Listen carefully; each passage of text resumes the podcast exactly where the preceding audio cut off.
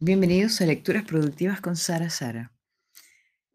Hoy tenemos el libro de David Fishman llamado La alta rentabilidad de la felicidad. Y he escogido dentro de sus hojas un capítulo que tiene por título ¿Vale la pena ser feliz? Antes voy a leerles la contracarátula del libro que dice La alta rentabilidad de la felicidad presenta a través de estudios científicos recientes los beneficios y aportes de la felicidad en el desarrollo personal y profesional.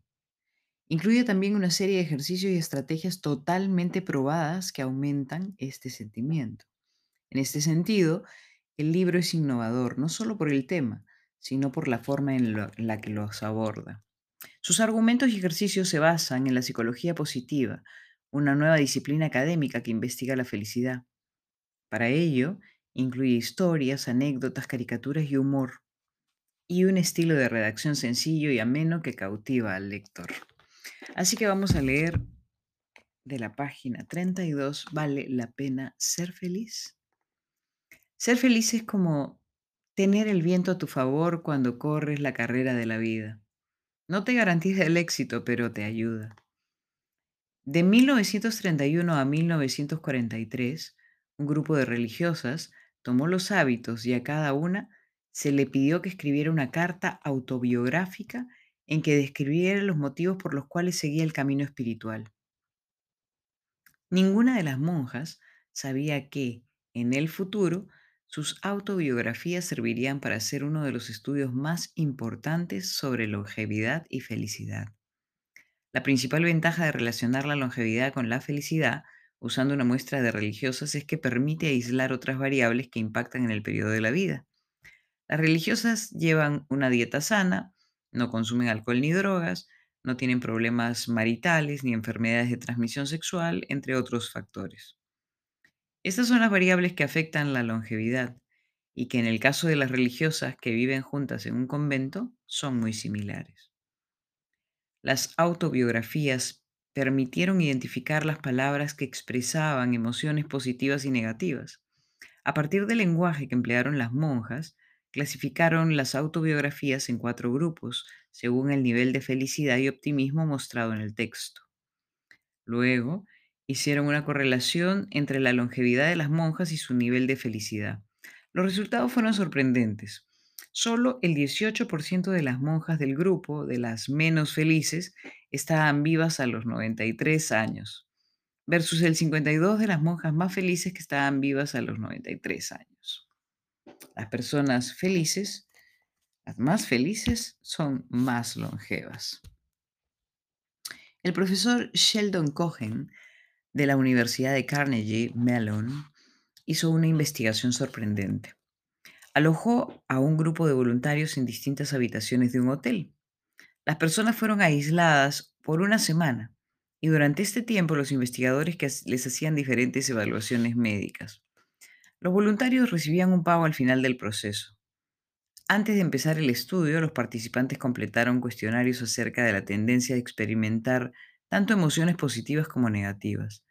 Además, evaluaban también el nivel de anticuerpos a virus específicos, el nivel de hormonas endocrinas, entre otros aspectos. Terminadas las evaluaciones iniciales, expuso a las personas a un virus de resfrío, el rinovirus 39, o el rinovirus 23. Luego, el doctor Hohen se dedicó a observar detenidamente todo el proceso de resfrío de cada voluntario. Diariamente, a las personas que se les, se les echaba una solución salina para obtener las mucosidades y evaluarlas. Les observaban los oídos y la garganta, les tomaban muestras de orina, sangre y saliva, y se recogían también todos los papeles higiénicos con los que se sonaban la nariz y se los pesaba. Al final de la investigación concluyeron que quienes tenían una mayor tendencia a experimentar emociones positivas antes de iniciar el estudio presentaron menos mucosidad en la nariz y menos congestión. No solo lo percibían así, sino que identificaban eh, científicamente así les ocurrió. Según las muestras tomadas, por supuesto. Las personas más felices se resfriaron realmente menos y estaban menos afectadas a infecciones El lector se estará preguntando quién en su sano juicio puede participar en una investigación en que a uno lo infecten de un virus de resfrío. Sin embargo, para algunos, los 800 dólares que pagaba la investigación eran motivación suficiente. Las personas felices son más sanas. Luego dice, hay otras, hay personas que son fotogénicas, tienen una sonrisa natural. Otras más bien, cuando les toman la foto, ponen la sonrisa que a la vista se nota que es impuesta como lo muestra la ilustración 10. En la ilustración 10 vemos a alguien con la sonrisa fingida y a una persona con la sonrisa natural. En un estudio de felicidad se tomó el anuario de Mills College en 1958 y en 1960. Se escogieron las fotografías de 141 mujeres de 21 años de edad y se las clasificó según su sonrisa. Dividieron a las alumnas en dos grupos. Aquellas que tenían una sonrisa natural, denominada sonrisa Duchenne, y aquellas que tenían una sonrisa impuesta y poco natural, como muestra la ilustración 10 del libro. Investigaron a las alumnas durante 30 años y encontraron que aquellas que tenían una sonrisa natural, es decir, mostraban una alegría auténtica, tuvieron mejores relaciones matrimoniales y mostraron mayor bienestar en general que las que tenían sonrisa impostada. Eso quiere decir que las personas felices tienen mejores relaciones matrimoniales. El profesor Rick Sinder, uno de los padres de la psicología positiva, le tomó un test de emociones positivas a todo el equipo del noticiero matutino Good Morning America. Encontró que Charles Gibson, quien trabajaba detrás de cámaras, era la persona más feliz. Luego, en el programa en vivo, le pidió a todo el equipo del noticiero que introdujera la mano en un vaso de agua helada. Todos sacaron las manos antes de un minuto y medio, excepto Gibson, que la mantuvo 30 segundos adicionales. Se han realizado estudios similares que han demostrado que las personas más felices tienen más tolerancia al dolor. Así es. El famoso investigador de la psicología positiva Ed Diener realizó un estudio con ingresantes universitarios. Los evaluó en su nivel de felicidad en 1976, mucho antes de que empezaran a trabajar. 14 años después se registraron sus ingresos económicos encontró que quienes habían salido evaluados como más felices ganaban en promedio 30% más que aquellos estimados como menos felices. En otro estudio, el nivel de felicidad de los estudiantes pronosticó el ingreso económico de las personas 16 años después. Aquellos estudiantes evaluados como más felices ganaban 25 mil dólares más al año que aquellos menos felices. Así que las personas más felices logran mejores ingresos. La organización de Great Peace, Place, Great, Great Place conduce un ranking de las mejores empresas para trabajar en diversos países. La compañía mejor calificada son las que generan un clima de mayor felicidad y satisfacción entre sus empleados. Las empresas que tenían mejor clima laboral contaban con una mejor rentabilidad en el mercado. Es decir, a más felices las personas que laboran en una empresa en su conjunto generan mayor rentabilidad. Las personas felices hacen accionistas felices. También se ha descubierto que las personas más felices evalúan mejor el clima laboral. La Universidad Peruana de Ciencias Aplicadas, UPC, condujo dos estudios, en los cuales medimos la relación entre el nivel de felicidad de un grupo de personas y el clima laboral. Se encontró que las personas más felices evaluaban el clima laboral como mejor, es decir, aquellos que tenían tres puntos más de felicidad percibían un punto mejor el clima. Asimismo, se encontró que las personas más felices estaban más motivadas por su trabajo y más satisfechas tanto con este como con sus jefes. Resultados similares se encontraron también en una institución bancaria, donde además de lo mencionado, se encontró que las personas más felices reportaron trabajar mejor en equipo, ser más innovadoras y mejores líderes. Los resultados tienen sentido, pues las personas más optimistas y felices tienden a percibir su vida y su trabajo como mejor. El resultado de estas investigaciones nos revela que no solo es importante hacer actividades típicas de recursos humanos que eleven el clima laboral, como mejorar la comunicación, el liderazgo, el reconocimiento, entre otros. Además, es necesario ayudar a nuestros colaboradores en aumentar su felicidad y su optimismo en la vida, es decir, ayudarlos a colocarse unos lentes mentales más positivos. La felicidad mejora la percepción del clima laboral por muchos motivos.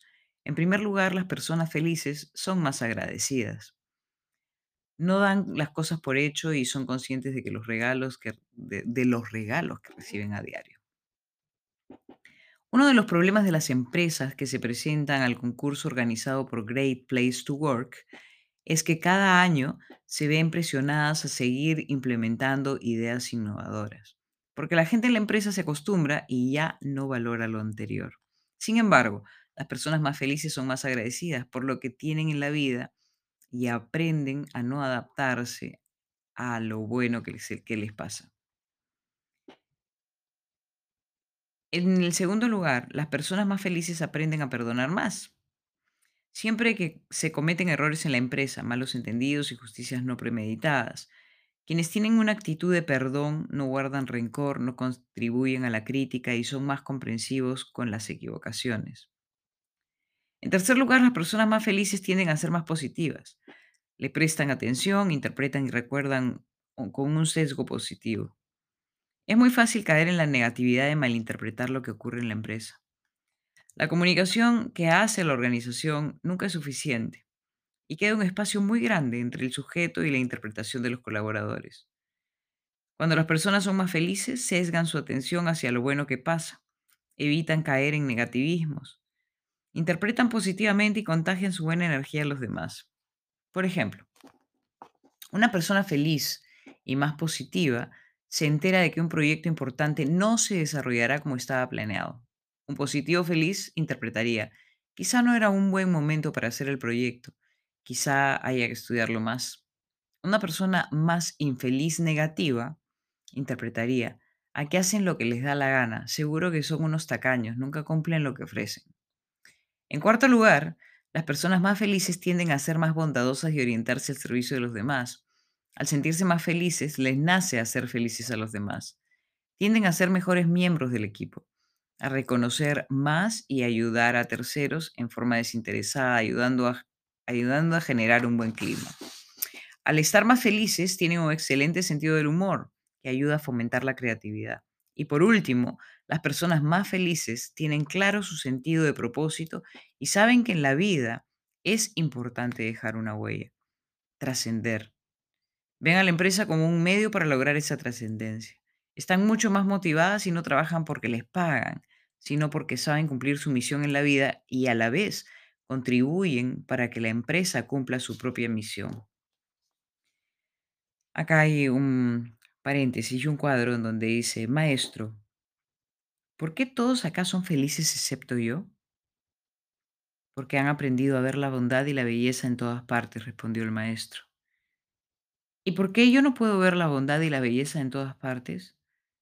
Porque no puedes ver fuera de ti lo que no tienes en tu interior. Anthony de Melo. En conclusión, ser feliz es altamente rentable. Somos más longevos, tenemos mejor salud, nuestros matrimonios son mejores, conseguimos mejores ingresos en el trabajo, logramos un mejor desempeño individual y contribuimos con generar un buen clima laboral en la empresa.